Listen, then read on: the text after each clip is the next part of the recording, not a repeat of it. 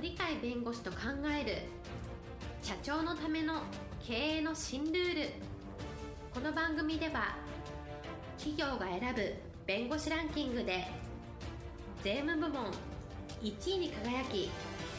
70冊以上の本を出版し多くの経営者を支えてきた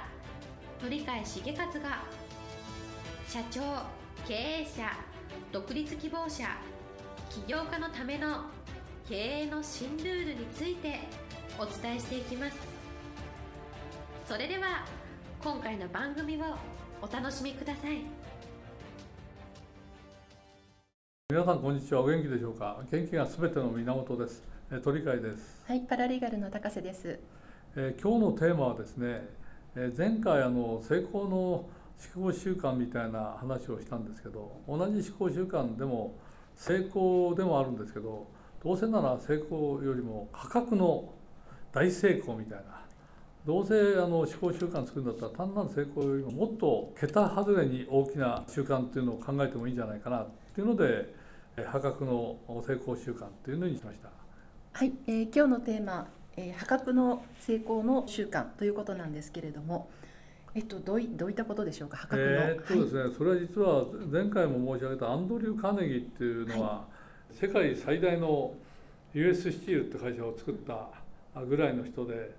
しかも後世にいろんなあの経営者で成功した人を作るようなそのあの、まあ、一つの土俵を作ったような人なのでまさに破格のお思考習慣っていうのを実は実践をした方であり同時に破格の成功をするためには何が必要かっていうことを実はちゃんと教えて亡くなった方だと思うんですね。はい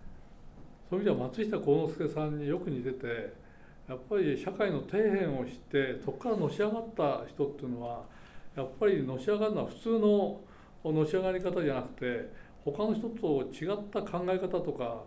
行動とかそういうものがあって初めて破格の大成功に至るんだから一番あの、えー破格の大成功から一番遠い人がそこに到達してるっていうそこのところはやっぱ学ばないわけにいかないだろ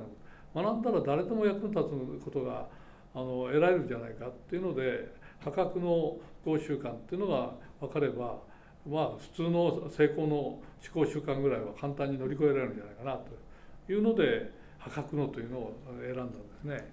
はい、えっと破格の大成功をまあ成し遂げられたアンドリュー・カーネギーさんだったりとか松下幸之助さんだったりとかなんですけれども、どういった思考習慣なんですかね？一つはですね、ええこの前言ったと同じなんですけど成功習慣の中で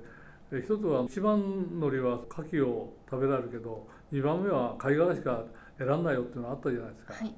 あれはある分野であれば必ずその第一人者になれみたいなこれもあの、えー一つの成功をするための思考習慣の一つなんですね。はいとか破格のだから半端じゃないわけですね。半端じゃないえー成功っていうのはどうやってえー習慣化すればいいのかっていうのは実は言い残してるんですねこの方は。はい、で何を言い残してるかっていうと言葉をちゃんとやってみるとですねこういうふうになってるんですね。優れた仕事をするためには自分一人でやるよりですねつまり、えー素晴らしい仕事っていうのを自分一人でやるより他人の助けを借りる方がいいんだと。そういうことを悟った時にその人は偉大な成長を遂げる。つまり偉大なっていうのはまさに破格の成長を遂げるっていう意味なんでしたがって破格の大成功をするっていうのは自分一人で何かやるっていうんじゃなくて他の人たちの、えー協力を得て、スケールを大きくやったら大きく成長するんだよと。つまり自分たち自分よりも優秀な人たちを呼び集めてそれと一緒にやることによって破格になるんだ。とつまり自分一人の視野で物事を考えて自分の視野以上に幅広い視野のあるいは幅広い技術を持った幅広い能力のある人たちを集めてやる。実は US スチールっていうのはいろんな会社を合体した形で作られてる会社なんですね、一つ一つの会社は立派な会社なんだけどそれを合体してやるから世界一のすごい会社になったというふうに言われてるんでこの人は前に取り上げたことがあるんですけどお墓があってそこの、えーところに文字をあの文章として文字を残してるんですけどこういうふうに書いてあるんですね。この人の言葉ですよ。えー自分よりえー賢あの賢い人ね。賢い人を近づけることを知ったるも知りたるものここに眠ると。つまり自分たちよりも、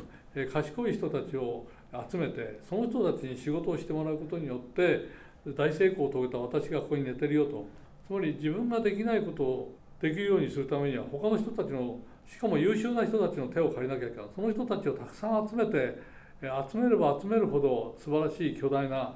破格の成功をすることができるんだっていうそういうことを残した人なんでやっぱり自分一人の力でやるのはおのずから限界があってそこを、えー、自分よりも優秀な人たちを集めて、えー、どんどんどんどん経営が自分が苦手だったら経営のできる人を自分が体弱かったら体の強い人に指揮をしてもらっていろんなあの新しいことをやっていくと。新しいことを見つけるのは難しいからだければ新しいことを発見できる人を選んで連れてくりゃいいというそういう発想で自分が分からないことをかえってマイナスにしないで分からないことは自分が勉強して学ぶことよりもっとすごい人がいるんだからその分かんないとこその人に任せようっていう形で全てプラス発想でしかもスケールをより大きくする形で物事を考えてるというのがこの人の特徴でそういう意味ではやっぱり人のその協力関係によってつまり社会と同じなんでお互いのいろんな足りない時を補ってやることによって社会っていうのはどんどんどんどん大きくなっていくわけなのでそれと同じように経営っていうのも自分たちができないとこだけどできる人はあるよね自分たちは夢持ってるからこういうことやりたいんだけど自分はそれは分かんないからそういう専門家としてこの人を持ってくるよねその人でも足りないからこれ入れようかみたいな形でどんどんどんどん膨らましていくっていう。膨らませば膨らますほど専門家の力っていうのはもっともっと大きなところが出てくるという発想の人のようですからおのずから大きく大きくなるっていうその意味で破格になるって発想だと思うんですね。そういう考え方をやっぱり持っていくと自分に能力が足りないっていうことをマイナスに考えないで自分に能力が足りないことはちゃんと人が補ってくれるんだとそういう人に対する信頼とか社会に対する、え、安心感とかいうものをやっぱり持ってるか持ってないかが自分の成功の大きさを決めていくんじゃないかなっていうのがそんな感じがしますね。はいえっと、前回のお話はアンドリュー・カーネギーさんの、えっと、先手必勝1番乗りは書き終えるが2番目の人は貝殻しか得られないだったんですけれどもそれを一歩進めて、えー、自分より優秀な人の助けを借りる自分より賢き者を近づけることを知りたるものというそういう、えっと、さらに一歩進んだお話ということですかね。うん、だからただ牡蠣を得るだけじゃなくて、うん、もっと大きい、はい、もっとたくさんのものを対象にすると、えー、自分一人が一番乗りで